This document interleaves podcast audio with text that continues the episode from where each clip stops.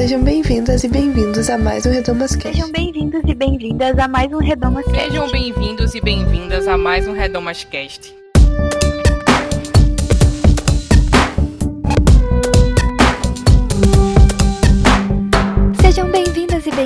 Bem-vindos a mais um Redomascast, esse espaço onde discutimos assuntos relevantes para nós mulheres e para os homens também. Eu sou Bianca Hatt e nesse episódio eu converso com a Isabela Garrido do blog Tem Mulher na Igreja.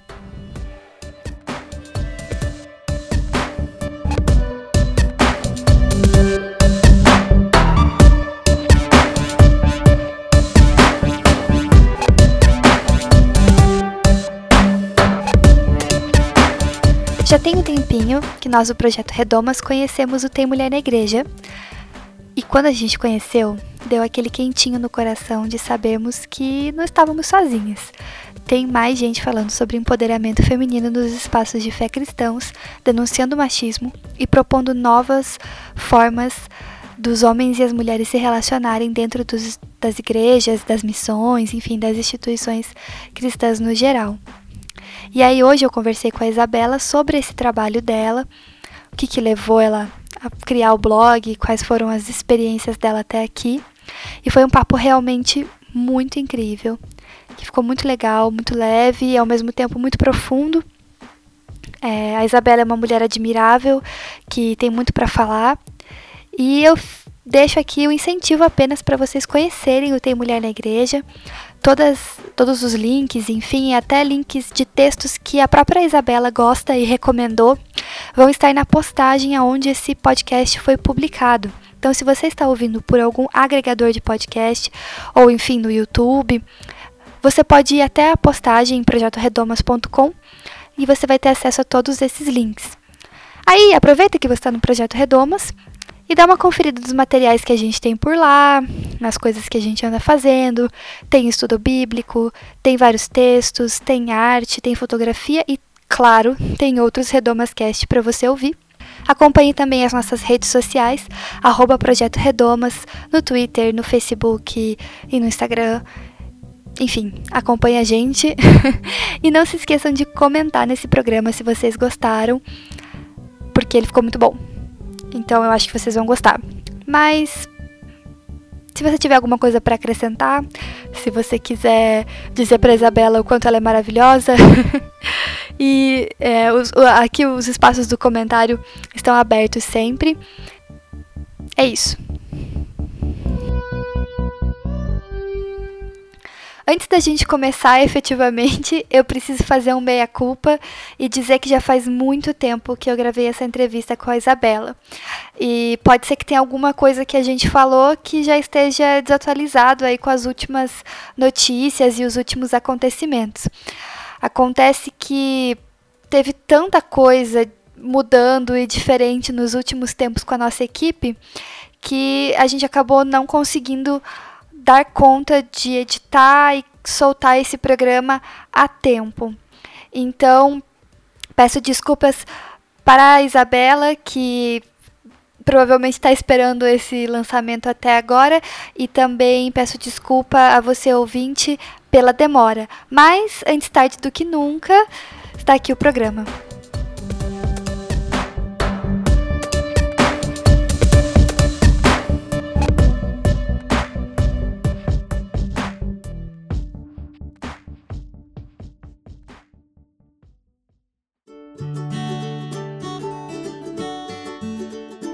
Bom, hoje eu estou aqui então conversando com Isabela Garrido. É assim que pronuncia?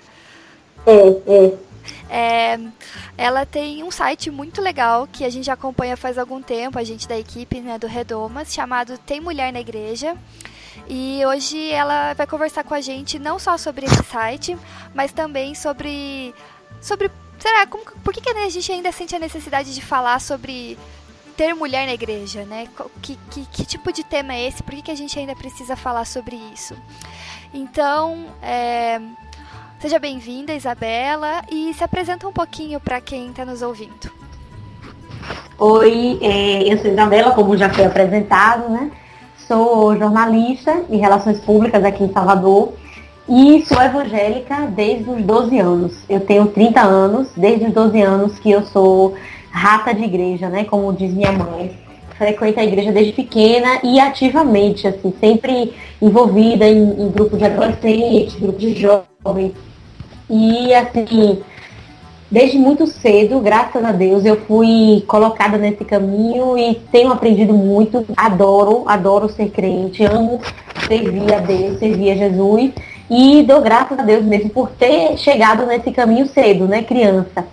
Mas ao longo do tempo, assim, a gente vai amadurecendo e vai percebendo que nem a igreja é perfeita, né? Às vezes a gente entra com essa ideia de que a igreja é um lugar perfeito, de pessoas perfeitas, e depois, à medida que a gente vai amadurecendo, a gente vai vendo que não é.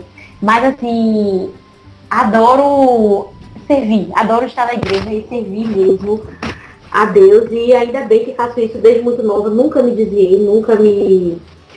Já tive crises, mas assim, não com, com Deus, não com Jesus, crises de, de, com as igrejas mesmo.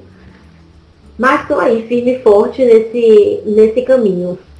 Ai, que, que legal. Não sei, não sei se era exatamente isso que você queria, né? Mas se você quiser, eu posso falar mais. Alguma coisa que você. Tá ótimo. Por mim tá. Ah, tá. É isso mesmo. E, bom, é, eu conheci o Tem Mulher na Igreja, né? O projeto que você, que você tem na internet. É, na verdade, o, a Luciana Petersen, que também faz parte aqui da equipe do Projeto Redomas, me enviou. Eu não sei como ela descobriu, mas eu descobri através dela. E a gente gostou muito do, do site, não sei se você chama de site ou de blog. Blog é um blog. De blog, a gente, a gente gostou muito do blog e, e ficamos bem, e assim, ficamos muito felizes, porque a gente trilha esse caminho aí de falar sobre mulheres dentro dos espaços de fé, né, cristãos e às vezes ele parece um caminho um pouco solitário. E, e aí, quando a gente achou você e o Tem Mulher na Igreja, a gente ficou muito feliz, assim. E, e nossa, que importante, que legal. Mas também a gente falou, nossa, mas ela tá sozinha fazendo isso e a gente precisa é, ter contato. E no final, quem contactou foi você, né? Então foi, foi muito legal é, essa, essa convergência aí da, da gente. E, e daí eu queria te perguntar, né? O que, que é esse blog? O que, que é Eu Tenho Mulher na Igreja? Por que, que desse nome? Enfim, conta um pouquinho pra gente. Oh, na verdade, o Tem Mulher na Igreja, ele não seria esse nome. Ele seria feminista de igreja. eu cheguei até a fazer marca é, com nome, registrei tudo. Só que, assim, quando já estava com tudo engatilhado para o blog ir pro ar com esse nome, um pastor me deu uma, uma dica, né? Ele falou assim, olha, se eu fosse você, eu não usava esse nome, feminista de igreja porque é um nome que vai espantar muita gente. Porque o, o, o termo feminista né, ainda é, é, é, algo muito preconceito nas igrejas, né? E, inclusive, esse pastor, ele me deu esse conselho, mas assim, como se fosse uma última tentativa de fazer me, me, me fazer desistir, né? Uhum. Porque ele não era a favor, ele era meu pastor na época, é, um homem que eu respeito muito, que eu gosto muito, mas ele não era a favor que eu fizesse esse, esse blog. E aí ele falou assim, é, você já vai fazer mesmo, né? Eu vou te dar um conselho, não use esse nome. Porque você pode não alcançar o seu objetivo com esse nome, que é o de é, alcançar mulheres, dar uma mensagem para as mulheres, né? Uhum. E aí eu fiquei pensando, a esposa dele, que também é pastora, reforçou isso, falou, olha, fala, bota outro nome, né? Pense bem se esse nome vai ser efetivo para o seu propósito e tal. Justamente por causa da, do, do, dos preconceitos que tem, né, em torno. Sim. E aí na mesma época, eu assistia uma palestra de Ivone Gebara aqui em Salvador. É uma teóloga feminista, cristã, Sim, católica, né? E aí, no final, ela abriu para perguntas. Eu, claro, fiz, fiz uma pergunta e perguntei a ela como, é, como a gente poderia trabalhar essa questão do feminismo nas igrejas sem é, ofender as pessoas, né? Sim. E aí ela disse uma coisa, ela disse, olha, primeiro para começo de conversa, não use essa palavra feminista. Porque tem gente que odeia isso e vai sair correndo quando você falar disso. Sim. Aí eu falei, poxa, né? Foram conselhos de vieram de fontes diferentes, mas que convergiram. Eu falei, poxa, eu acho que vale a pena ouvir, né? E aí foi custo, tive que mudar marca, tive que mudar é, algumas coisinhas, inclusive perdi dinheiro, porque já tinha comprado domínio, uhum. né? Já tinha registrado ai, ai. feminista de direito, já tive que vou, vou, ter que fazer outro registro, porque eu nem fiz ainda. Vou ter que pagar de novo, registro no NPI e tudo, mas mudei, botei ter mulher na igreja, fiquei um tempão pensando, né? Qual nome substituir e tal. E aí pensei nesse que seria o nome para é, tipo, chamar atenção mesmo, porque, inclusive, no início as pessoas faziam chacota, né? Ah, é mesmo que tem mulher na igreja? Eu nem sabia disso, para mim só tinha homem. Mas é uma forma mesmo de chamar atenção. Uhum. As pessoas sabem que quem sabe, mas agem como se não tivesse. Agem como se a gente fosse mera coadjuvante, entendeu?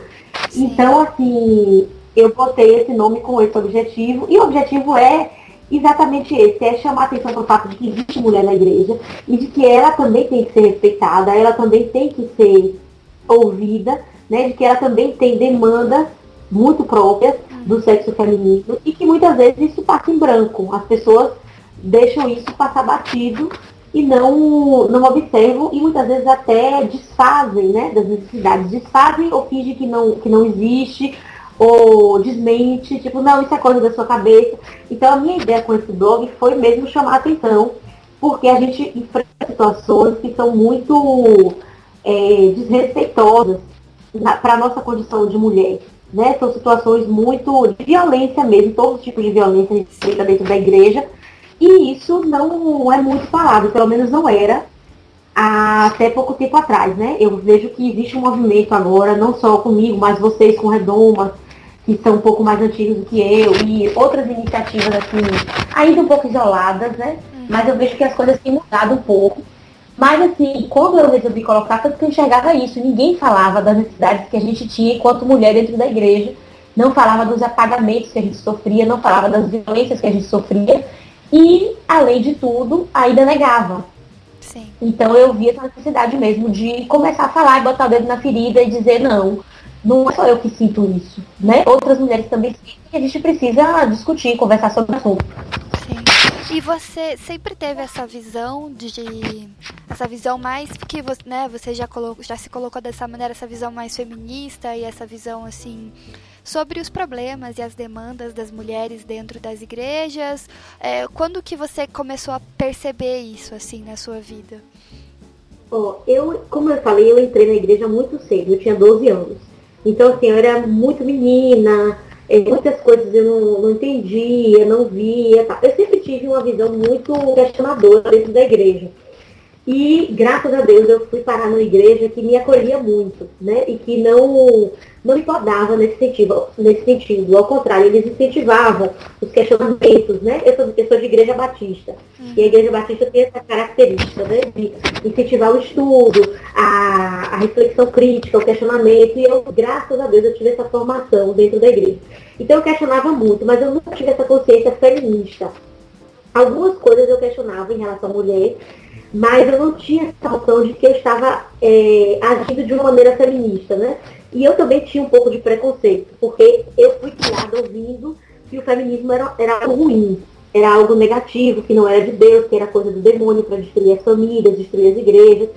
E eu sempre acreditei um pouco nisso, mas assim, é, eu sabia que um momento eu ia ter que parar para ver se isso realmente era verdade, porque eu questionava muito, questionava muitas coisas.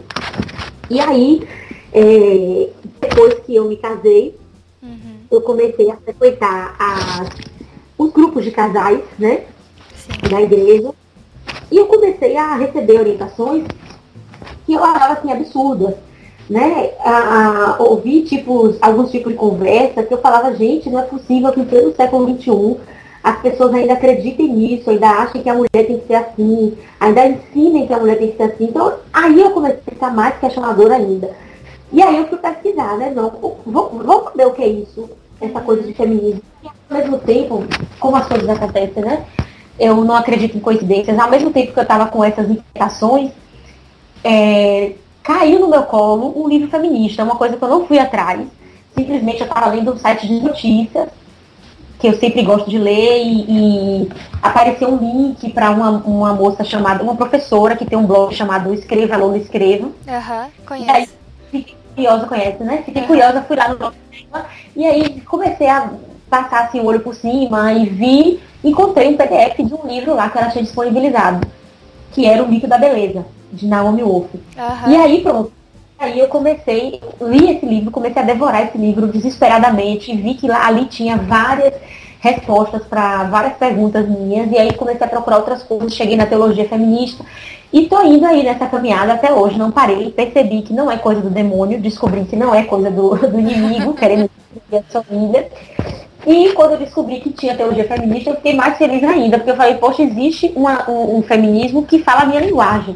Né? Porque a gente sabe que como o feminismo não é único, não é um movimento é, homogêneo, é, ele não tem uma linguagem só, né? E quando eu descobri que tinha essa vertente cristã, eu ai, me encontrei e estou aí estudando até hoje. E quero estudar cada vez mais para poder conseguir ajudar outras mulheres que também estejam passando por essas dificuldades, entendeu? Sim. E como que foi a reação das pessoas ao seu redor, né? Porque quando você contou do nome, você disse que tinha gente que tirava sarro. É, como que foi isso, assim, seu esposo e as pessoas da igreja, sua família, enfim, como que eles reagiram? E também as pessoas na internet, né? Porque a gente é, no Redomas recebe muitas vezes alguns, alguns comentários odiosos, outros comentários até críticos mesmo, né? Nem todo comentário crítico ele, ele vem de um lugar de ódio, mas como que foi a reação das pessoas, assim? Oh, é, o meu marido, ele no começo, ele achava que era um pouco de exagero, né? Eu falava, eu sempre conversei muito com ele, graças a Deus a nossa relação é muito boa e, e de muito diálogo, e eu sempre conversei muito com ele sobre tudo. Então, assim, no começo era que eu exagerava um pouco, tá? Só que aí depois é, eu comecei a compartilhar com ele algumas leituras, alguns textos. Ele também começou a procurar algumas coisas e ele foi vendo a importância de se falar sob uma perspectiva mais feminista nas igrejas, né? E hoje ele me apoia. Ele nunca me. ele nunca foi contrário. Ele sempre me apoiou, mas no início ele achava que era exagerado. Só que hoje ele entende muito e eu vejo, às vezes, ele me defende, né? Ele defende as minhas posições, assim, coisa que ele não. Ele tinha um pouco de receio de fazer no início, né? Uhum. Mas a minha família me apoiou, só que como a minha família ela não é totalmente cristã, não é todo mundo que é, que é evangélico, então muitos não, não deram tanta, tanta importância assim. Eles acharam que é uma coisa normal, porque não tem essa noção da, da polêmica que é esse tema dentro de igreja evangélica. Os evangélicos, alguns me, me criticaram, né? Mas não muito assim, falaram, ah, isso é besteira tal. E outros me apoiaram. Então ficou aquela coisa dividida. Dentro da igreja, eu, na igreja que eu frequentava na época, eu não tive exatamente o apoio, né? Porque era uma igreja que era contrária a isso. Não foi a mesma igreja que eu tive a minha formação, já foi outra. Uhum. E aí, então, eles não me apoiaram muito. E, inclusive, esse pastor que eu falei, né, ele, achou, ele falou que não concordava, porque o feminismo levanta bandeiras que o, o cristianismo não, não levanta, né, que são coisas contraditórias. Mas é, a minha igreja de origem mesmo me apoiou muito, inclusive me abre porta sempre para que eu vá lá dar palestras e, e, converse com as meninas, converse com as mulheres e tal. Então, assim, eu acho que de uma forma geral eu tive mais apoio do que críticas e do que gente tentando me. me. como é que fala, meu Deus? Gente tentando me convencer a parar. Sim. Eu tive no início coisas assim muito pontuais, sabe, situações muito pontuais, assim, duas ou três situações, em que as pessoas estavam decididas a me fazer desistir disso, sabe? E viram que quando não conseguiram ou, ou discutiram comigo, teve uma que eu perdi o contato totalmente, porque ele chegou a me agredir, foi um homem, chegou a me agredir mesmo, sabe? Uhum. Porque ele viu que chegou num ponto que eu, ele não conseguia argumentar mais comigo. Ele queria que eu parasse de escrever. E foi uma coisa assim, completamente sem propósito, né? Isso na eu... internet ou pessoalmente? Não, era uma pessoa que eu conhecia pessoalmente. Ah, a gente já tinha trabalhado com esse grupo de jovens e tudo. Só que a gente tinha perdido o contato porque ele foi para outra igreja, né? E aí, de repente, ele me achou de novo no Facebook, aí viu que eu com esse projeto e tal, e aí começou a querer me, dissuadir a parar, né? Ah, que besteira, isso não existe, isso na sua cabeça. Só que a coisa chegou num ponto que ficou agressiva sabe? Ele começou a me agredir novamente. Então eu decidi dar um, um basta mesmo, bloqueei. Falei, não tem condições da gente ficar é, conversando porque a gente está falando coisas diferentes, entendeu? E ele não quer respeitar o meu ponto de vista. Mas assim, foram coisas muito pontuais. Não, não foi o, o a regra, sabe? A maioria das pessoas me incentivou bastante e até aquelas que eu achava que iria me, me desestimular uhum. por não conhecer, ter muito preconceito, essas pessoas se mostraram interessadas e saber do que, que eu estava falando, entendeu? Entender, aí der uma lida, tal, algumas coisas, algumas vezes até comentam comigo.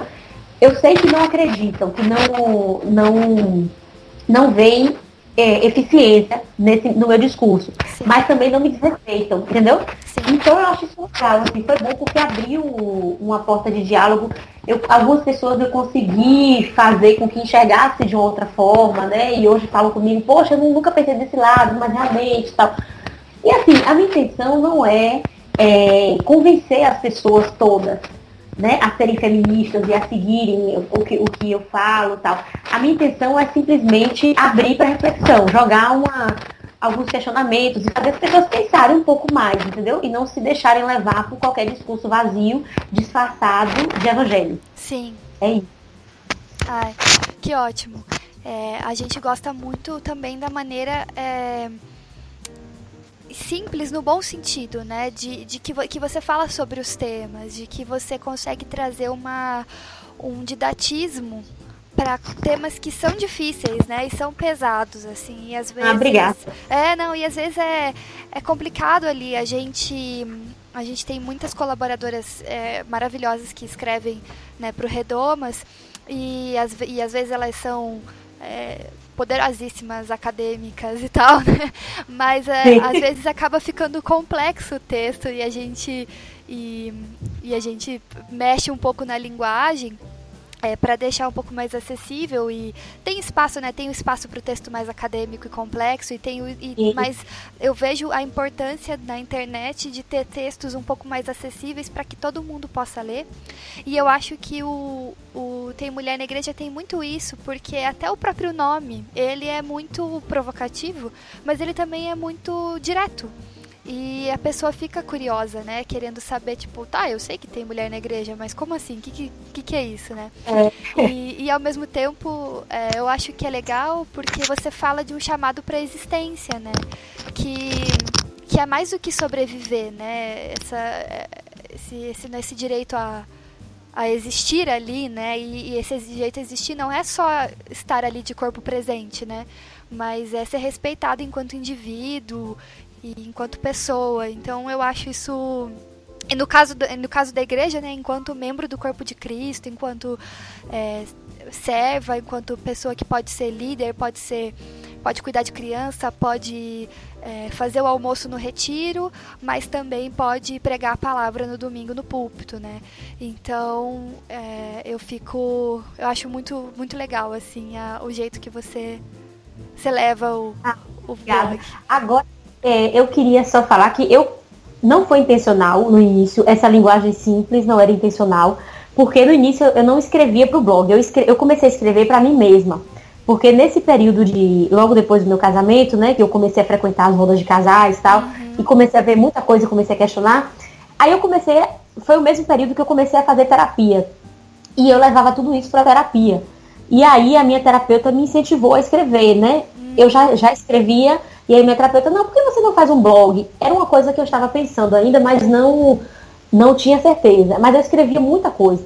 Então, assim, depois, quando eu vim formatar a ideia do blog e tal, aí eu fui colocando os textos e eu percebi que eu precisava falar para pessoas cristãs de um modo geral, não somente evangélicas. Porque eu sei que na igreja católica também tem muitas coisas. Entendeu? A gente também, as católicas também sofrem muitas coisas. Então eu preferi abrir o leque para evangélicas e católicas. Claro que eu falo muito mais para mulher evangélica porque eu sou evangélica.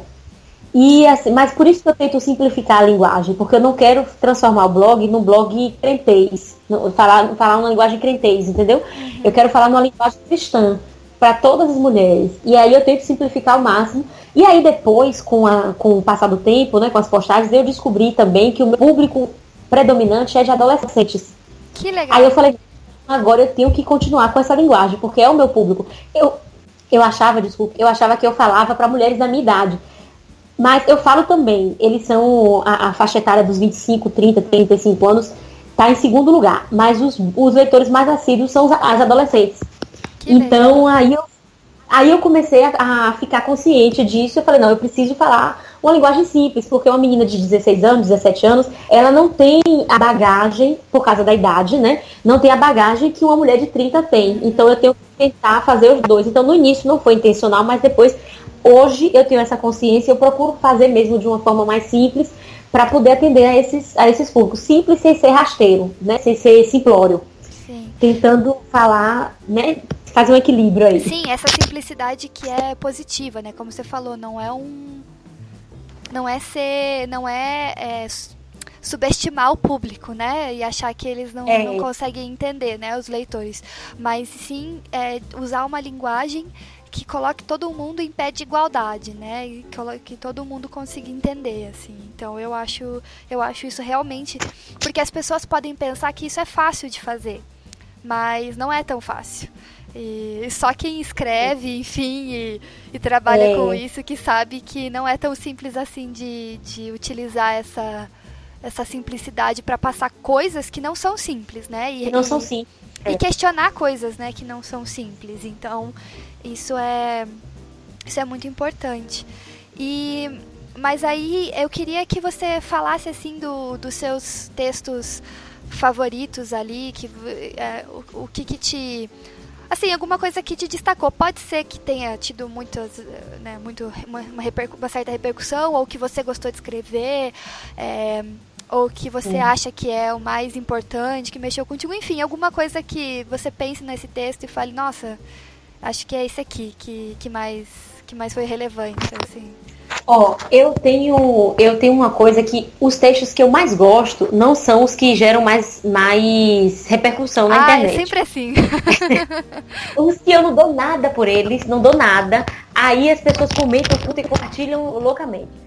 Mas assim, eu gosto muito de um texto que eu escrevi, que inclusive ele está na, na home do, do blog, que fala sobre a possibilidade de Deus ser mãe né? Porque eu, desde adolescente, eu me questionava muito isso, assim, de Deus é pai? Mas como Deus é pai? Porque eu tive uma, uma figura paterna um pouco ausente, né? E eu não conseguia associar Deus com pai. Eu sempre achava que Deus era mais parecido com a mãe. Só que eu achava que era pecado pensar isso, né? Isso eu tinha meus 13, 14 anos. E, e, e se estendeu ao longo da minha adolescência, né? E quando eu descobri a teologia feminista, eu percebi que isso não era pecado, que Deus pode sim ser mãe e que essa ideia de Deus pai que a gente tem é uma ideia que vem do discurso é, predominante masculino, né? Deus é projetado para a gente como um homem porque o discurso hegemônico é o discurso masculino. Mas não há problema de você se relacionar com Deus como se ele fosse uma mãe né? É claro que é muito difícil a gente quebrar esse, esse hábito né, de falar, pai, é, me ajuda, pai, tô aqui, te adoro. É muito difícil. Mas a gente pode sim pensar num Deus, mãe, como eu pensava na minha adolescência, né? E aí descobrir isso para mim foi uma libertação. Aí quando eu descobri isso com a teologia feminista, eu escrevi esse texto, né? Deus é pai ou mãe? Que tá lá no blog. E eu achei que ia repercutir bastante, mas não repercutiu. não sei se Tava. Mas enfim, é um texto que eu gosto muito porque traz essa ideia de que a gente não precisa viver uma, uma fé masculina. A gente é, é mulher e a gente tem uma forma feminina de viver a fé que é legítima também e que Deus aceita. Né? Ele não vai se negar a ouvir um filho só porque o filho está chamando ele de mãe. Até porque eu acho que ele é mãe mesmo. ele é muito mais mãe do que pai. Mas assim, e não é pecado falar isso. Não é pecado porque Deus não é um ser humano, né? A gente projeta muito Deus como se ele fosse uma pessoa como a gente, mas ele não é. Deus não tem então, gênero, assim, né? Pois é, exatamente. Então, esse foi um texto que eu gostei muito, muito mesmo. Agora, um texto que eu não dava nada, nada por ele e que eu me surpreendi com a repercussão foi o texto que eu falo sobre o fato de você se assumir cristã e feminista. Hum, é. né? Foi um desabafo que eu fiz, porque na época eu estava recebendo algumas críticas e tal. E eu comecei a escrever e botei lá, digo, ah, vou botar esse texto aí, tá meio besta, tá meio é, desabafo, mas né, é o que tem para essa semana. Porque às vezes também tem isso, às vezes a gente fica com uma semana muito corrida, né? E é difícil conseguir manter a, regularidade Nossa, do blog, mas sim. tento. Aí eu coloquei esse texto lá, assim, bem despretensiosa mesmo. E esse texto foi compartilhado várias vezes. Não botei, não, não promovi a postagem, não botei um real na postagem. E ele teve mais de 40 compartilhamentos, atingiu várias pessoas. Eu não consegui nem ter noção de como esse texto. Porque entenda, para é, 40 compartilhamentos parece pouco. Acho que foram 45, 49 por aí. Parece pouco, mas para um, uma postagem que eu não paguei nada. Organicamente é muito, é muito Organicamente. É. é. Ainda mais nichado, né, Isa? Porque a gente fala para um nicho. A Luciana é. Santos sempre brinca com isso, né? Que a gente é odiada pelos dois lados, né? Que. que é. Não odiada, né? Odiada é uma palavra um pouco forte, mas assim, a gente tem dificuldade de dialogar com os dois lados, né? A gente tem principalmente dificuldade de dialogar com os, os, cristãos e os evangélicos, né? Porque a gente traz uma proposta nova que para muita gente é bastante assustadora. E a gente tem dificuldade de dialogar com as feministas, militantes e tal, que assim, com isso, a gente não quer dizer aqui que existe uma cristofobia, não é nada disso. Mas é, existe uma certa dificuldade em não entender a nossa experiência religiosa e como ela se relaciona, porque existem claras ligações da influência é, do cristianismo nessa questão do patriarcado. Então, a gente não nega nada disso, mas a gente vive uma experiência religiosa e às vezes para quem não, não vive ela é realmente difícil de compreender. Então, dificulta o diálogo dos dois lados, né? Então, uma postagem tão nichada assim é difícil mesmo de, de ter esse alcance. É, exatamente. Mas agora sim, uma coisa que, que eu percebo é que geralmente as feministas têm dificuldade porque elas não conseguem desligar, é, desassociar religião de fé. Entendeu? Então é essa a grande dificuldade. Quando eu consigo explicar, quando elas conseguem, quando eu consigo me fazer entender que religião é uma coisa e fé é outra, e que a religião sim é a, a responsável pelos grandes erros que, que cometeram contra as mulheres, responsável pela, pelo discurso patriarcal também, né? Não, ela não foi a criadora, mas ela também ajudou muito tal. Quando as pessoas conseguem perceber essa diferença, aí fica fácil entender como é que dá para você ser feminista e cristã. Mas no início realmente é difícil mesmo. Você sempre que eu falo que sou feminista e depois eu falo que sou crente, as pessoas falam como assim? Ué. Existo. Eu falei, existe sim, olha eu aqui. Eu e várias, né? Sim, exatamente. É. Tem mulher e tem feminista na igreja, né? Pois é.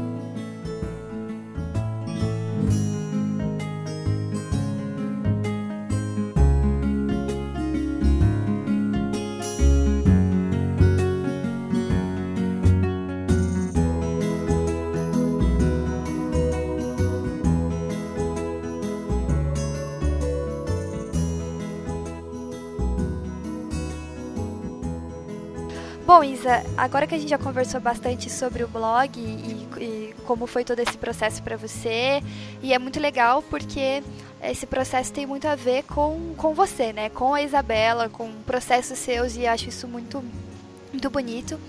É, mas aí nesse segundo bloco aqui do, do programa, a gente vai conversar um, um, pouco mais sobre o que você aborda né, no, no blog e também um pouco o que a gente faz aqui no Redomas e tenta fazer. É, no Redomas e responder aí uma pergunta que é, nos fazem e tenho certeza que já fizeram para você, né? Qual é a necessidade da gente falar então sobre mulheres na igreja, né? Porque é, não sei como que é aí na Bahia, mas aqui no Paraná é, a maioria das igrejas em que eu já entrei, é, a maioria a maioria das pessoas que estavam lá eram mulheres, né? E, Sim. E curiosamente é, não eram elas que estavam nos, nos púlpitos. Né? Raras, raras experiências que eu tive em que, que tinham mulheres nos púlpitos. Né? Geralmente elas estão nos bancos, ou cuidando das crianças, ou é, na, na, cantina. Na cantina, ou ali no círculo de oração, ali, né, orando pelo culto, ou até mesmo como diaconisas, quando, quando muito, né, em algumas igrejas. E Sim. é claro que existem igrejas que têm uma realidade diferente, principalmente igrejas é, de tradição um pouco mais pentecostal, né? Por exemplo, a quadrangular, né? A gente vê que tem outras, outras tradições, né? Mas é, você é, né, teve a sua formação na Batista, eu tive a minha formação na Presbiteriana do Brasil. Então a gente vem de tradições aonde é, parece que ainda a gente precisa falar sobre isso, né? Mas como que você é. vê essa, essa situação? Ó, aqui o cenário é o mesmo. Eu estava há muitos anos, há muitos anos não, há uns seis, sete anos, eu li uma matéria na revista, eu não me lembro se foi Cristianismo Hoje ou se foi na revista Ultimato, foi uma das duas. Mas eu li uma matéria falando sobre a presença das mulheres na igreja.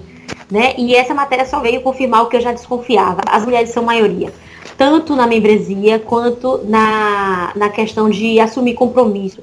As mulheres assumem muito mais compromisso na igreja do que os homens. E isso, a questão é muito simples. As mulheres elas são mais comprometidas porque elas são mais disponíveis, elas têm essa, essa predisposição a servir, ajudar, muito mais é, aguçada dentro delas, até por uma questão cultural mesmo, né? Porque a gente é criada para servir, para ajudar, para é, é, fazer trabalhos para os outros. Os homens não, os homens são, eles são uma criação muito egocêntrica. Então essa reportagem dizia isso. Eu queria muito achar essa reportagem de novo, porque ela se perdeu no tempo. Eu não me lembro onde foi, já pesquisei no Google, mas enfim, não achei mais. Mas ela falava isso, né? Que os homens eles têm uma resistência muito grande de ir para a igreja e quando eles vão, eles têm uma resistência muito grande de é, assumir compromissos, assumir trabalhos. E as mulheres não. E por incrível que pareça, as mulheres têm muito mais trabalhos na vida do que os homens, né? Uhum. Porque elas têm a dupla, tripla jornada. E isso não é um empecilho para elas assumirem os compromissos da igreja.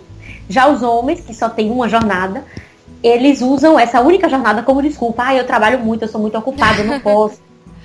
Mas assim, então é, eu já, já percebia isso, né? Eu lembro que uma vez, no Dia da Mulher, o, o, pastor da minha igreja sugeriu que as mulheres dessem as mãos, só as mulheres, e dessem um abraço simbólico na igreja. E aí, quando eu vi esse abraço, eu olhei para os bancos, quantas pessoas tinham ficado nos bancos? Gente, muito menos de um, um quarto. Todas, todos os membros praticamente da igreja estavam dando um abraço porque eram mulheres. Entendeu? Aí, meu Deus, é muita mulher. E a gente não é reconhecida ali, naquele espaço. Realmente, as lideranças carecem muito de mulher. Muito. Eu tive a minha formação batista, que foi muito boa, mas foi toda direcionada por homens. Foram pastores, foram amigos que estavam na liderança, tudo. Eu, eu tive poucas referências de mulher na minha vida cristã. Uhum. E é claro que isso faz falta. Porque tem coisas que você não quer é, conversar com o pastor. Você não se sente à vontade pelo fato dele ser homem, entendeu? Tem coisas que você quer conversar com a pastora, tem coisas que você quer confidenciar com uma líder. E foram poucas. Eu, graças a Deus eu tive uma referência muito boa de mulher que me ajudou muito, mas assim, é pouco para o universo que a gente tem, entendeu? Então eu acho que aqui é, os problemas são os mesmos no Brasil todo. E como eu tenho um programa também que fala sobre fé e religião aqui uhum. na Rádio Câmara, eu tenho percebido que isso é um problema de todas as religiões. As mulheres, elas são maioria em todas as religiões. Isso não é um problema, na verdade, né? Isso é uma constatação. Mas o problema é, elas são maioria, mas não são reconhecidas. Uhum. Entendeu? Não é só do cristianismo. É de todas as outras, porque eu tenho dialogado com várias de religiões completamente diferentes e elas dizem a mesma coisa. Somos mulheres, somos maioria mulheres. Então, eu acho que está mais do que na hora, a gente não quer ter poder, a gente não quer é, que as pessoas digam, ah, vocês são maioria, então vocês vão mandar. Não é isso. A gente quer ter igualdade. Uhum. Igualdade, de, igualdade de oportunidades, igualdade na fala, né? igualdade de, de poder ser é, ouvida, né? Porque muitas vezes nem ouvida a gente é direito. Os nossos problemas são escanteados em detrimento dos problemas masculinos, entendeu? Então é só isso, é só isso. A gente é maioria, mas é uma maioria que é tratada como minoria. Sim, exatamente. E, é, e assim, essa coisa de, de olhar para a maioria das mulheres e, e, realmente perceber isso que você está falando, que é, a gente é a maioria, mas a gente de fato não tem nenhum poder. E não é um poder que a gente está falando aqui de de querer se, é, de se achar melhor que os outros, mas é um poder até de, de ação, né? De ação, de palavra, é. de voz, um poder político, né? É, é, é. que a gente não, não tem dentro, dentro da maioria das igrejas, né? Então, eu acho que, que, querendo ou não, é 2018, né? quase já da, mais da metade de 2018 e a gente ainda tem que falar sobre o fato de das mulheres existirem nas igrejas e, e precisarem ter direito a essa é, existência por completo, né? É. E assim, às vezes eu falo no, nos, nos meios de militância, né, que eu frequento, de mulheres não cristãs, quando eu falo para elas, gente, eu preciso é, levantar essa bandeira dentro da igreja, porque ainda hoje, no século XXI, a gente tem igrejas pregando que a mulher ela tem que se submeter ao marido da pior forma possível. A gente tem igrejas pregando que a mulher tem que abandonar a sua carreira para se dedicar ao marido depois do casamento e aos filhos. Então, assim, esse tipo de coisa que lá fora, né, no mundo, é tão. já foi superado. Ninguém mais fala disso, ninguém mais fala que a mulher tem a obrigação de, de ser dona de casa. Mas dentro da igreja isso ainda é um tabu. E quando eu falo isso, as pessoas se espantam. É mesmo que você tem que falar esse tipo de coisa? Eu falei, é, eu e, e várias. A gente precisa questionar sempre, porque esse é um ensinamento, infelizmente, dominante dentro da igreja. O ensinamento de que é, a mulher não pode fazer faculdade, porque a faculdade vai afastar da fé. Eu já vi casos assim. Então, são coisas que, pra gente, muitas vezes, é uma aberração, porque a gente vive em ambientes é, de pessoas escolarizadas, ambientes que têm mais acesso à informação São também, bolhas, né? né? São bolhas. É, a gente vive na nossa bolha e a gente pensa que não existe, mas existe sim, existe muito. E a gente precisa ainda combater essas pequenas coisas que o, o feminismo secular, digamos assim, já superou há muito tempo, mas a igreja não superou ainda. Então a gente está ainda lá atrás em relação a esse tipo de discussão. Por isso que é importante, porque você, eu, eu já vi mulheres que quando eu falei para elas que o divórcio não é pecado, elas ficaram espantadas não é pecado? Não, não é pecado. Deus não, não fez o casamento para fazer o homem feliz e a mulher infeliz. Se, tem, se está acontecendo, tem alguma coisa errada. Então a pessoa ficou espantada com isso. E quando você conversa sobre divórcio com uma mulher que não é evangélica, ela não tem esses tabus. Entendeu? Não que a gente vai banalizar, não que a gente vai incentivar, tem que divorciar, casou, separa, não é assim. Mas a gente não pode fazer do casamento uma prisão para a mulher. E isso na igreja evangélica é muito comum, infelizmente. Coisa que fora da igreja não é tão comum assim. É, mas não é como na igreja. Entendeu? E acho que isso me leva, a, isso, isso que você está falando, me leva a, a, assim, a nossa próxima pergunta, que é, é como que é o tema do, do feminismo dentro das igrejas porque a gente, e daí, né, o que nos leva também a, a, a gente pode puxar aí dois assuntos, na verdade, como que é esse tema, a gente, é, você falou um pouquinho, eu falei um pouquinho de como ele é, e por que, que a, a igreja tem tanto medo do, do feminismo, né, porque é, a gente sempre deixa bem claro no Redomas que a, a, gente não, não se, a gente não se considera um projeto feminista, é, e muitas pessoas que escreveram pra gente não se consideram feministas. E é por causa disso, no intuito de é, agregar essas pessoas que não querem esse, esse digamos assim, rótulo, né? Vamos colocar é. assim. Apesar de eu não estou usando rótulo com o intuito de banalizar ou diminuir, mas tem muita gente que não se sente confortável em se, em se chamar assim. Então, por causa dessas pessoas, a gente não, não coloca o Redomas assim. Mas o que eu acho muito interessante é que ali, lá logo no, no sobre do seu blog, você já se posiciona como feminista, né? E todas as organizadoras do Redomas, a equipe maior também, a gente se posiciona enquanto mulheres feministas. E é, então eu acho assim que é relevante a gente falar dessa palavra, né? Que muita gente tem medo e dentro da igreja existe um grande medo e o feminismo é esse esse monstro, né, esse fantasma, enfim, que, que ronda, né? Por que, que, por que, que você acha, assim, na tua visão, que a igreja tem tanto medo, assim? E por que, que é importante a gente trazer, né, esse, esse tema? Olha, são, são, é uma coisa muito complexa, mas eu acho que a raiz desse medo é o desconhecimento mesmo, total desconhecimento sobre o que é, sobre a história, sobre os propósitos e tal.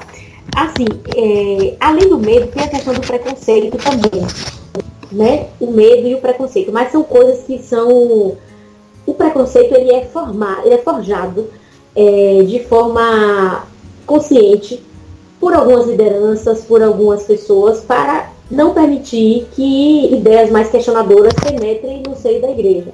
Eu acredito nisso, entendeu? Então tem o desconhecimento, e além do desconhecimento, existe uma, digamos assim, uma, uma cúpula ou uma, um extrato né, de pessoas que têm interesse em desbancar qualquer tipo de questionamento, qualquer ideia atrelada ao feminismo de dentro da igreja para que possa se manter nos seus privilégios, né? Então, assim, quando eu sou convidada às vezes para dar palestra, para falar sobre isso, porque é uma coisa que as pessoas têm realmente muito ojeriza, eu falo sobre, o, explico o que é, mas eu também tento é, explicar a questão do discurso, como ele é importante, né? Eu sou comunicadora, eu estudei discurso, estudo discurso até hoje, e a gente sabe que uma mesma coisa pode ser dita de várias formas diferentes, levando as pessoas a terem reações diferentes. E é o que, se, o que acontece com o feminismo, né? E quando você começa a estudar um pouco da história, você vê que realmente houve excessos, houve. Todo movimento social ele tem excessos, né? Mas a igreja usa esses excessos históricos, né, do passado como se fossem a regra, para poder disseminar o preconceito, para poder fazer com que as, as pessoas se mantenham afastadas né, do, do que ensina o feminismo. Mas não é a regra. E se a gente for pegar, né, a história do cristianismo também é uma história terrível, cheia de, de morte, sangue, de, de assassinato, de injustiça, de gente tentando manipular a fé das pessoas. Até hoje nós temos isso. Então não existe nenhum movimento que seja totalmente isento, que seja um movimento assim limpo, puro, não existe esse purismo. O feminismo também teve erros no passado, hoje ainda tem, ainda se comete muitos erros em nome do feminismo, mas uma coisa são os excessos que as pessoas cometem em nome desse movimento, e outra coisa é o que é o movimento, o que é que ele prega, qual é a sua essência. Que é a mesma coisa quando a gente fala de. Uma coisa é o cristianismo, é o evangelho, verdadeiro. E outra coisa é o que muita gente fala dizendo que é evangelho. A mesma coisa. Então eu acho que o, o, o grande terror que a igreja faz em torno desse tema é uma mistura das duas coisas, de falta de conhecimento com medo de perder os privilégios masculinos, porque os homens são minoria, mas estão nesses espaços de poder, né? Então eles precisam se manter nesses espaços, ainda que seja da forma mais boba, que é ludibriando as mulheres, inventando, colocando coisas na cabeça delas, entendeu?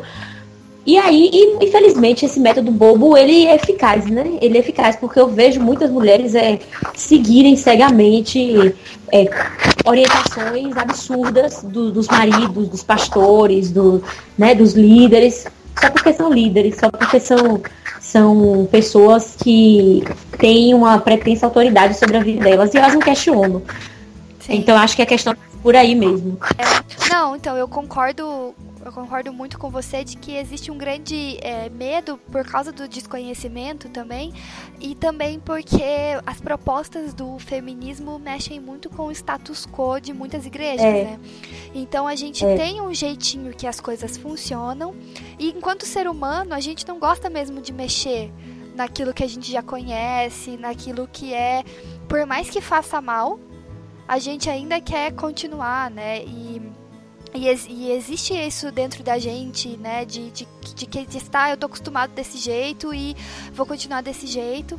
Então existe é. muito medo porque a gente não sabe o que, que vem é, com uma proposta nova, né? Então, ah, por que, que a gente ouve tanto essa história de que as feministas querem acabar com a família?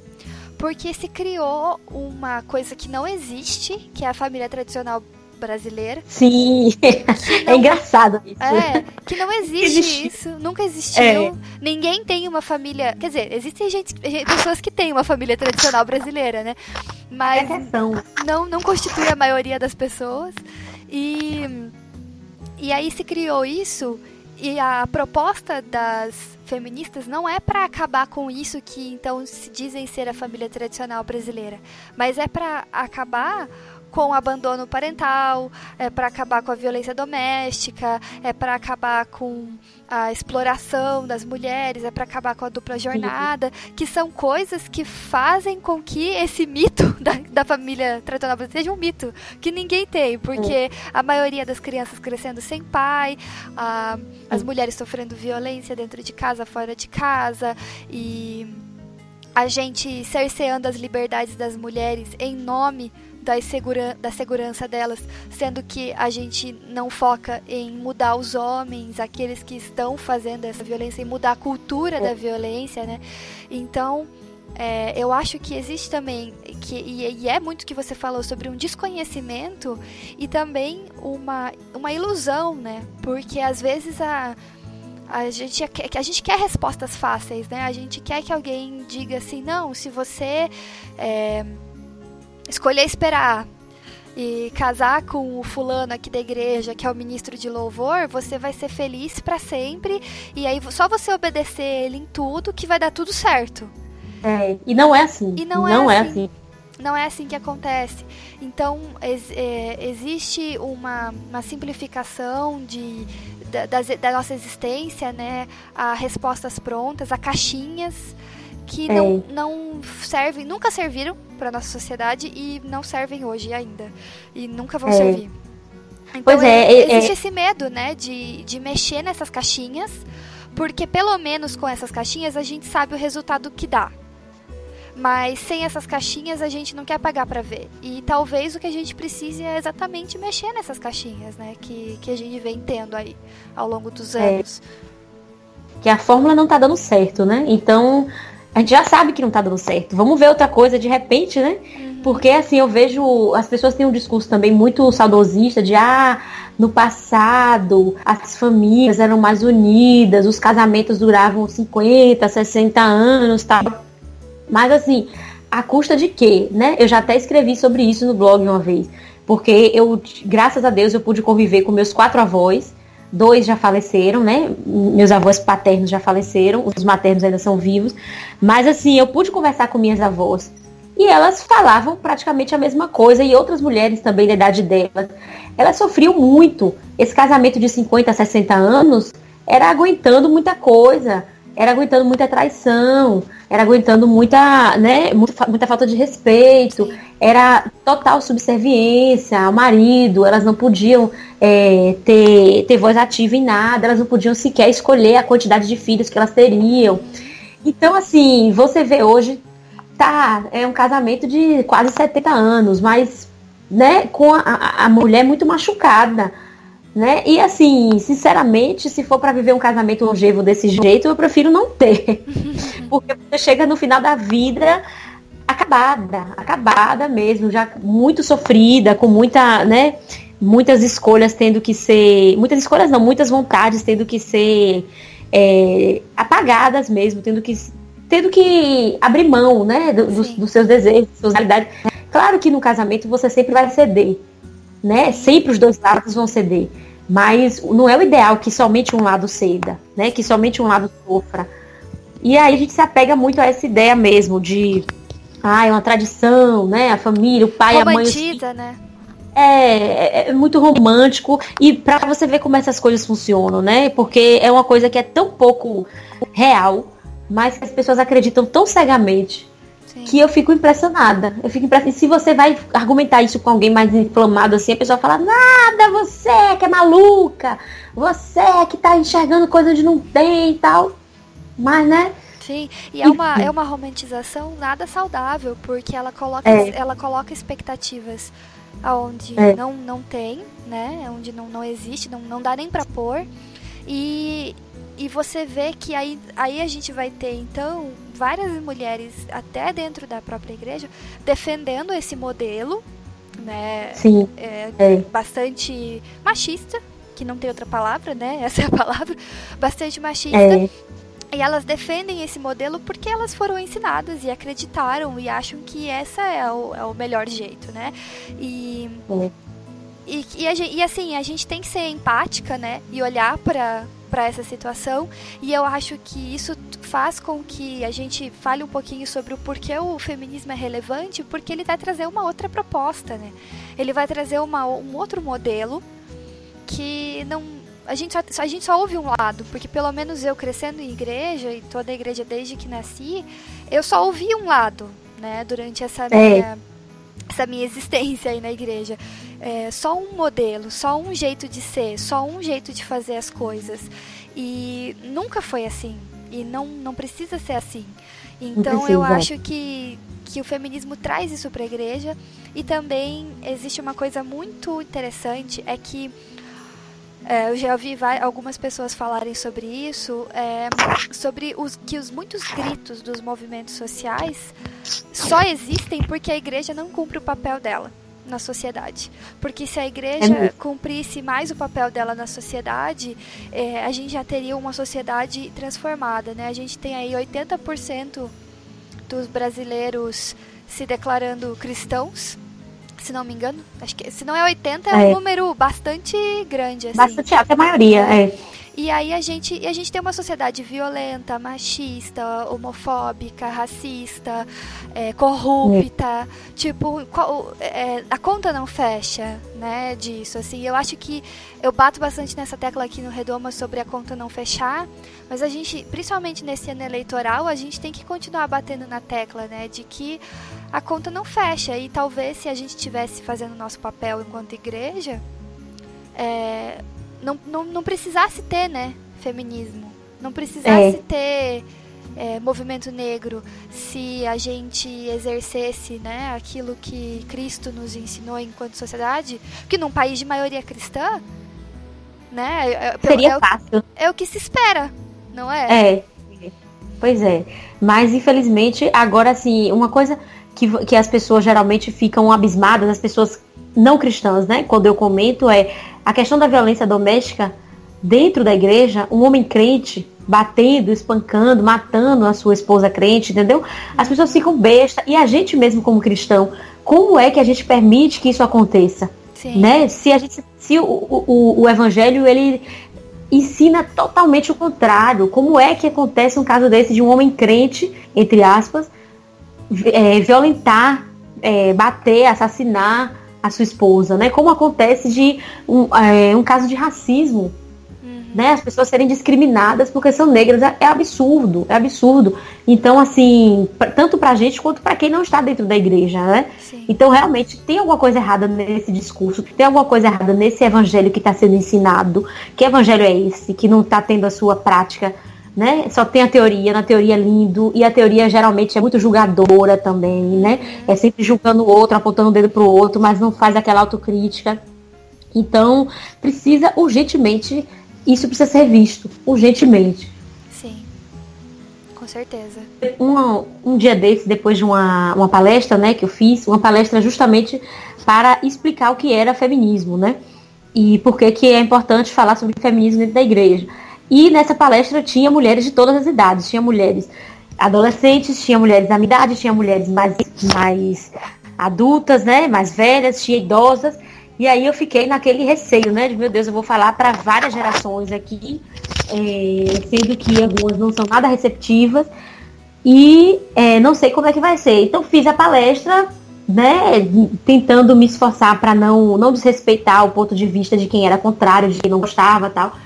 E no final da palestra veio uma senhorinha, já com mais de 70 anos, e me falou: Olha, você, eu sou esposa de pastor. Ela me disse: Eu sou esposa de pastor. E você não tem ideia do que acontece no meio pastoral. São muitas coisas, são muitas coisas que acontecem.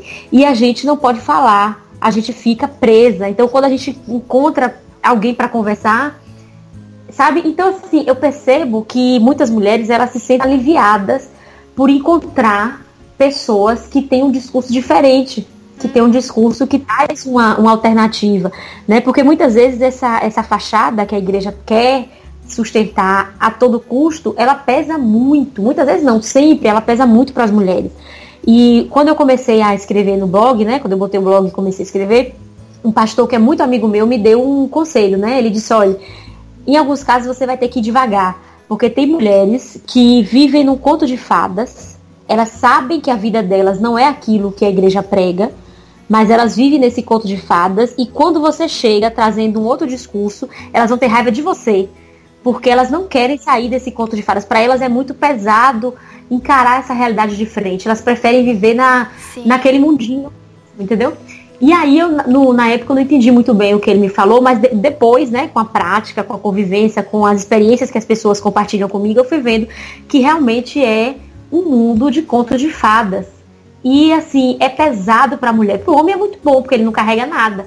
Né? Ele só sai de bonzão na história, né? Mas para a mulher que fica tem que carregar tudo isso nas costas e assim ouvir dessa dessa esposa de pastor, né? Que já é uma senhora idosa, que tinha tudo para ser uma pessoa preconceituosa em relação ao feminismo, né? Sim. Até pela posição que ela ocupa, né? Esposa de pastor, tradicional e tal. Ela vinha me dizer isso, eu fiquei, meu Deus, realmente a gente tem um trabalho muito grande para fazer aí pela frente, porque existem muitas mulheres carregando esse peso sem ter com quem conversar, Sim. né? Elas não podem nem sequer reclamar. Porque alguém vai dizer assim, você está reclamando, mas o casamento é maravilhoso, mas o homem, o líder, o pastor, o marido e tal. Enfim, né? Eu dei esse exemplo do ambiente pastoral, porque foi o que a senhora me contou, mas eu sei que fora do ambiente pastoral também, ainda no meio evangélico, mas sem estar nesse âmbito de liderança, acontece muita coisa também. Sim. Que as mulheres elas não têm nem espaço para compartilhar o que, é que elas vivenciam, né? E assim, a gente precisa mesmo insistir nesse trabalho, insistir para que elas possam saber que existem outras formas de lidar com isso, sem ser a forma é, apaziguadora, né? A forma que desrespeita o que ela sente, o que ela passa. Sim, com certeza. E é por isso que a gente, a gente que está dentro da igreja, né, nós mulheres dentro da igreja, a gente sabe conversar com essas mulheres que estão vivendo isso, porque a gente conhece essa realidade. Há pouco tempo a gente também é, só conhecia esse modelo, né? E por isso que é muito importante. Mas é isso, essa questão que você falou aí de a gente ser feminista, estar dentro da igreja é muito importante, porque é, quem não está, quem não vive essa realidade de igreja, é, ou vai ser bem taxativa, tipo assim, você é besta, você está aguentando isso porque você quer e tal, ou não vai entender nada, né? E a gente está nesse meio, pelo fato da gente saber o que se prega, o que se ensina, e saber a, a diferença entre o que se ensina e o que está na Bíblia, uhum. né? Saber a convivência evangélica, a convivência no, no meio de igreja, isso é muito importante para que a gente possa é, falar com essas mulheres na mesma linguagem, né? Uma coisa que não teria, não aconteceria com uma militante feminista que não é cristã, né? Não desprezando, claro, mas é a questão da, da bagagem mesmo de vida que elas não têm, porque não estão dentro da igreja. Sim, é um recorte, né? É. E, é.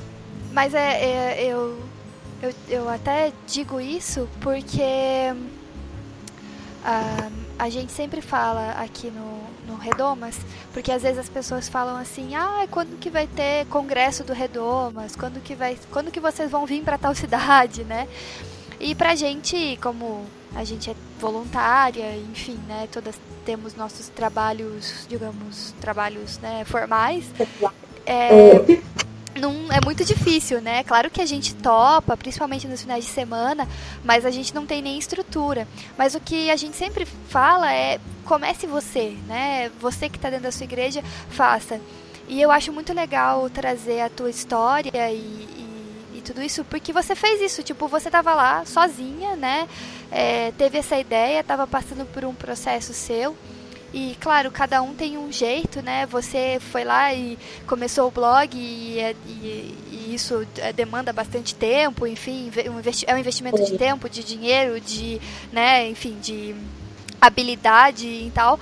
Mas é, todo mundo tem alguma coisa que, que pode oferecer, nem que seja uma, uma conversa num café com uma amiga. É, é. criar um grupo na igreja de, de, conversa e a gente tem batido muito nessa tecla é, no Redomas porque às vezes a gente é muito dependente de que alguém venha e fale pra gente de novo, né, o que é certo e o que é errado. Daí é, crie uma outra caixinha, né? Então, ah, eu saí dessa caixinha, agora eu vou para essa. Quando a gente pode construir as coisas junto, né, em comunidade e é. E eu gosto muito desse, desse teu exemplo, assim, de, de fazer alguma coisa, sabe? De Ah, obrigada. De não depender. É porque o que, a única coisa que eu tenho, que eu sei fazer bem é escrever, né? O resto eu não garanto, mas escrever é uma coisa que eu realmente domino. Bom, é a forma que eu tenho de ajudar, né? Sim. E, e aí eu acho que é, é legal trazer isso aqui e, e, assim a gente óbvio que a gente quer falar e fez esse programa para falar e divulgar também e, e, e, convidar o pessoal todo para acessar o Tem Mulher na Igreja e, e, eu acho que, que os seus números né, de, de acesso no sentido de quem é, na verdade os seus números não, o seu público né, mais adolescente, que eu acho isso sensacional, assim, é incrível que chegue nelas, né, que ainda estão num processo de formação e que estão podendo é. ler outro, outro modelo. Mas é, eu acho isso ótimo, porque a gente também quis trazer a sua história, porque a gente ama entrevistar mulheres maravilhosas que têm uma proposta de vida e de cristianismo e de trabalho é, diferente e única e especial e para mostrar que é possível, sabe? Tipo, to, todo, todo mundo pode de um jeito ou de outro, não precisa ser produzindo conteúdo da internet e, e abrindo dois programas ao mesmo tempo para gravar um, um podcast, mas, é. mas é, nem né, escrevendo semanalmente para um blog mas pode ser numa conversa, pode ser fazendo uma ação na sua igreja, pode ser criando um grupo com as amigas no WhatsApp mesmo, ou, ou mesmo presencialmente na igreja, enfim, trazendo temas. Quando for sua vez de levar o, a palavra na célula, lá no grupo familiar, é, levar uma palavra que, que questione, que incentive, que, que, que traga inspiração nessa questão de das mulheres dentro do, da, do espaço religioso, das mulheres dentro da fé. E, e é, eu quero te agradecer muito, Isabela, por ter topado conversar com a gente. É... Ah, obrigada. Agradeço a, a, o convite de vocês, né?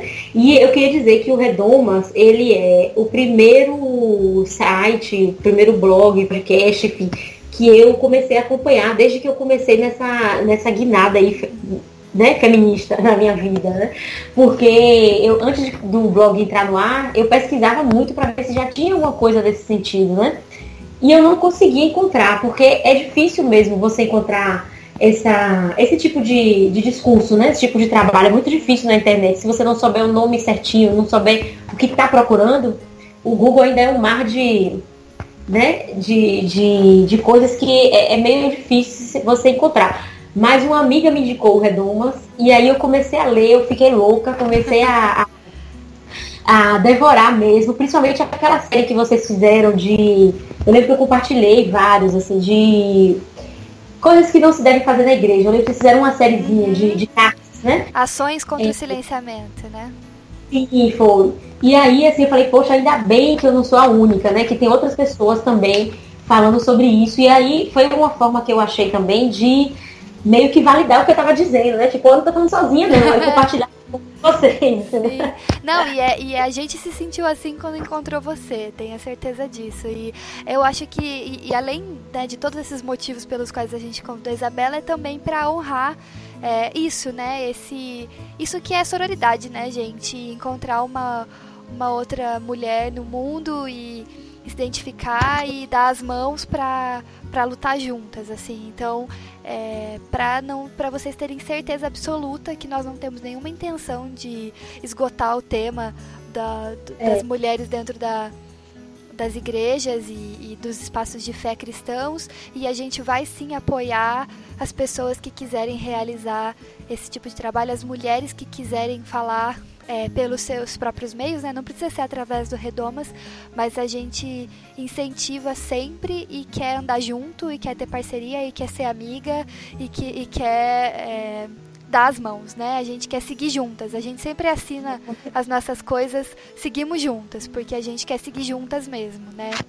Então, é. é essa é a intenção desse, desse programa, com certeza. Então, eu estou aqui à disposição também para o Redomas e para qualquer outra iniciativa também que venha valorizar, dignificar a mulher. A gente está aí também. e agora, Isa, eu queria pedir para você fazer então a propaganda aí do Tem Mulher na Igreja, deixa os, o, o, link e como encontrar na internet, enfim, fala aí sobre, sobre o blog. Ó, o blog é www. Vixe, bolei tudo, peraí O endereço do blog é www.temmulhernaigreja.com.br e a gente tem também uma página no Facebook, Tem Mulher na Igreja, e no Instagram, que é arroba Mulher na Igreja. Deixa eu só me certificar aqui, porque a gente vai passando batido nisso. Só para não falar errado aqui. Eu acho que é Tem Mulher na Igreja, seu arroba. Arroba Tem Mulher na Igreja, é. Arroba Tem Mulher na Igreja. O Twitter é que é arroba Mulher na Igreja. Ah, beleza. Mas a gente está tá em quase todas as, as, as, plataformas mais, mais visíveis, né? Facebook e é, Instagram. E tem um blog também. Então a gente, você pode comentar, dar sugestões, fazer críticas, tudo, tudo é bem-vindo. Eu não, não costumo, não costumo não, eu não é, censuro nenhum comentário, nada. Você quer falar mal, falar bem, pode botar lá que eu estou publicando tudo, desde não tenha xingamentos, nem ofensas, a gente vai. Porque é um espaço de, de liberdade, né? Sim. Então, assim, se eu falo uma coisa e alguém discorda e coloca uma coisa contrária, eu provo, tá lá, porque quem tá lendo tem o direito de saber, né, as versões. Então, assim, é um espaço aberto para a gente discutir, claro, sempre com, com respeito, com respeito e com. Sim. É. E é isso, né? Tá aí, tô aí à disposição para o que, o que precisarem no blog, no Facebook, no Instagram e no Twitter. Beleza. Então tá bom. E então... agradeço a oportunidade, viu, da divulgação aqui. é, então tá, eu acho que é, que é isso. Obrigada novamente, Isabela.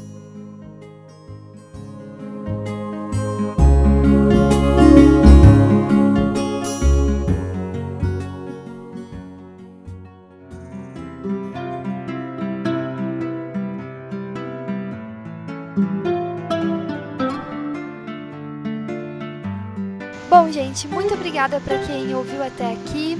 É, esse programa que ficou muito legal. Não deixem de acessar o Tem Mulher na Igreja e também não deixem de acessar o Projeto Redomas.